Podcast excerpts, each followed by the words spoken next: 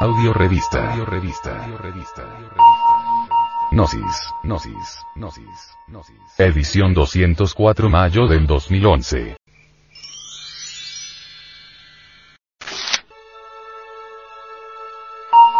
Diálogo con el venerable maestro, Samael Aumeor. 7. Venerable maestro. Samael, la cruz es un símbolo vetusto, incluso en algunos códices mexicanos lo encontramos, como en aquel donde se aprecia a Quetzalcoatl cargándola, en sí, ¿qué significa la cruz? Respuesta. Observen ustedes al signo de la Santa Cruz. Dos palos cruzados. El uno, es vertical y representa al principio masculino. El otro, es horizontal y representa al sexo femenino. En el cruce de ambos, se halla la clave de la redención. En una antigua escuela de misterios griegos, se menciona un acto precioso, místico, que puede transformar al mundo y a la humanidad. Para no escandalizar mucho, diré a ustedes la clave en latín. In missio membrum virilis in vagina feminam sin ejaculation seminis. En todo caso, en la inserción del falo vertical dentro del cteis formal se encuentra la clave de todo poder. Desafortunadamente, tanto varones como mujeres lo único que han hecho, hasta la fecha actual, es aprovechar el cruce de esos dos vástagos para la reproducción animal. Así como la mujer es capaz de poner un hijo sobre el tapete de la existencia, de decirle, sea.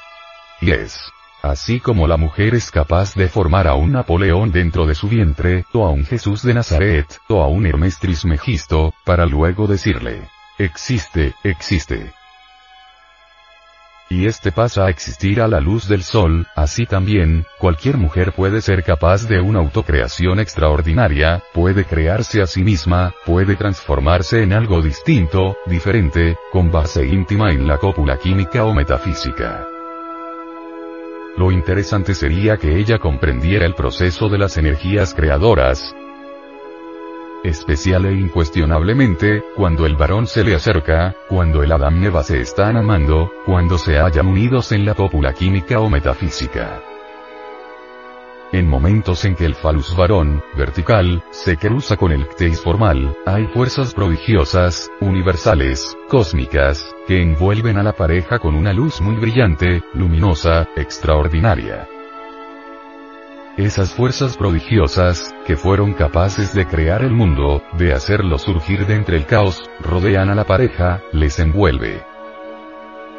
En tales momentos, hombre y mujer, bien unidos, forman el andrógino perfecto, el Elohim, una criatura soberana. 8. Pero, venerable maestro, esto parece ignorarlo la mujer. Respuesta. Bien, la mujer, ante todo, necesita conocer los misterios del sexo. Ya pasaron los tiempos en que se consideraba el sexo como pecado, ya pasaron los tiempos en que el sexo era considerado tabú. Solo conociendo la mujer los misterios del sexo, aprendiendo a manejar la energía creadora, podrá ella transformarse y transformar el mundo. 9.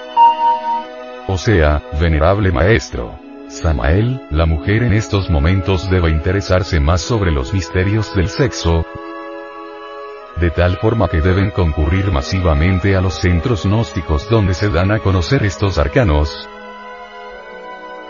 Respuesta. No hay duda que en la cópula química o metafísica, para hablar en un lenguaje que no escandalice a ninguna de las hermanas, aquí presentes, está el secreto de la transformación humana. La cópula química o metafísica, incuestionablemente, está relacionada con la gran cópula universal. Bien sabemos que el eterno masculino hace fecundar al eterno femenino para que surja la vida, esto es indubitable. Esos dos principios pertenecen a lo divinal.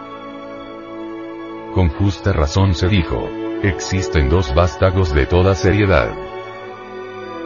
El uno viene de arriba, de Urano, y es masculino. El otro asciende y es femenino. En la unión de estos dos vástagos, está la clave de todo poder. Obviamente, hombre y mujer, unidos, son un solo ser que tiene poder sobre la vida y sobre la materia, que puede hacer surgir una nueva criatura dentro del caos. En tales momentos, si se conociera la ciencia maravillosa del tercer logos, se realizarían prodigios.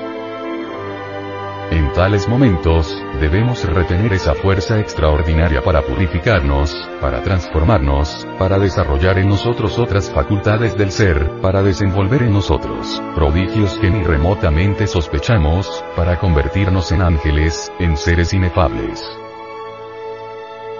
10.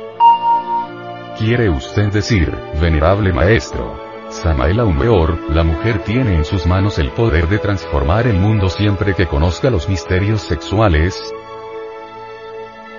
Respuesta. La mujer tiene la llave de la ciencia mágica, mas debe aprovecharla y abrir el arca donde está el tesoro de la sabiduría pura.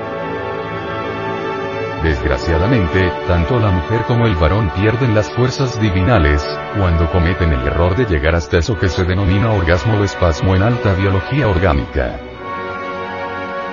Mas si la mujer, en esos instantes, le enseñase al varón la necesidad de ser continente, si en vez de llegar a la consumación final de la inmensa pasión, tuviera el valor de refrenar el impulso animal, para evitar lo que en fisiología orgánica, o en biología, se denomina orgasmo o espasmo, retendría esas fuerzas místicas del tercer logos, del machoan, del Shiva indostánico.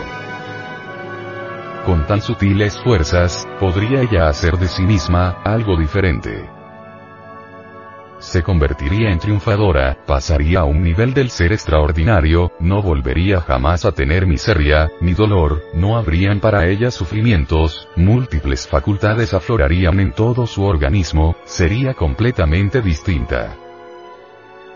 Una mujer así, transformada por sus propias energías creadoras, podría transformar al hombre y transformar al mundo, porque la mujer tiene un poder único. Formar a las criaturas dentro de su misma matriz ya han hecho grandes hombres, que han descollado en la historia. Un Krishna, en el Indostán, un Buda, un Hermes Trismegisto, un Jesús de Nazaret, un Francisco de Asís, o un Antonio de Padua, etcétera, etcétera, etcétera. ¿Dónde se formaron? En el aire, ¿acaso? Los grandes hombres que han surgido en todas las épocas, ¿de dónde salieron? Esos que libertaron naciones, como los hay en nuestra patria, México, como un hidalgo, ¿cuál es su origen? Muy masculinos, muy inteligentes, muy geniales, pero salieron de un vientre femenino. Fue la mujer la que los formó en su vientre, la que les dio la vida y la que los puso sobre el tapete mismo de la existencia. El mismo superhombre, de un Itzch, no pudo salir de ninguna otra parte que del vientre de la mujer. Por eso fue que, sabias mujeres se dirigieron a Jesús de Nazaret y le dijeron, Bendito el vientre que te formó y los pechos que te alimentaron.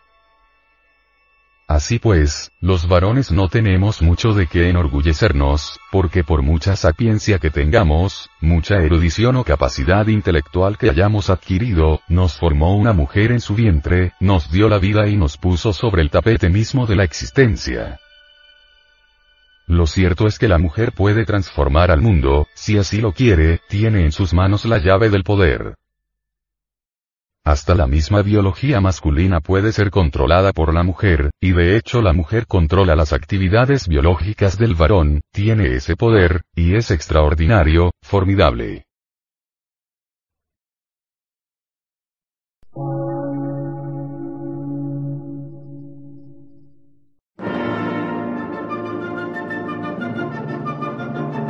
Emisora, gnóstica, transmundial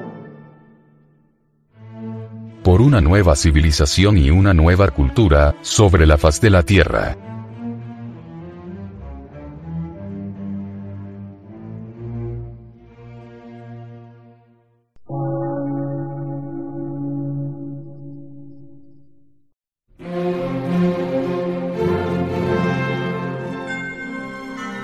Medio de radiodifusión, científico, artístico, místico y filosófico, de la Asociación Colombiana de Centros de Estudios Gnósticos, Antropológicos, Psicológicos y Culturales. A. C.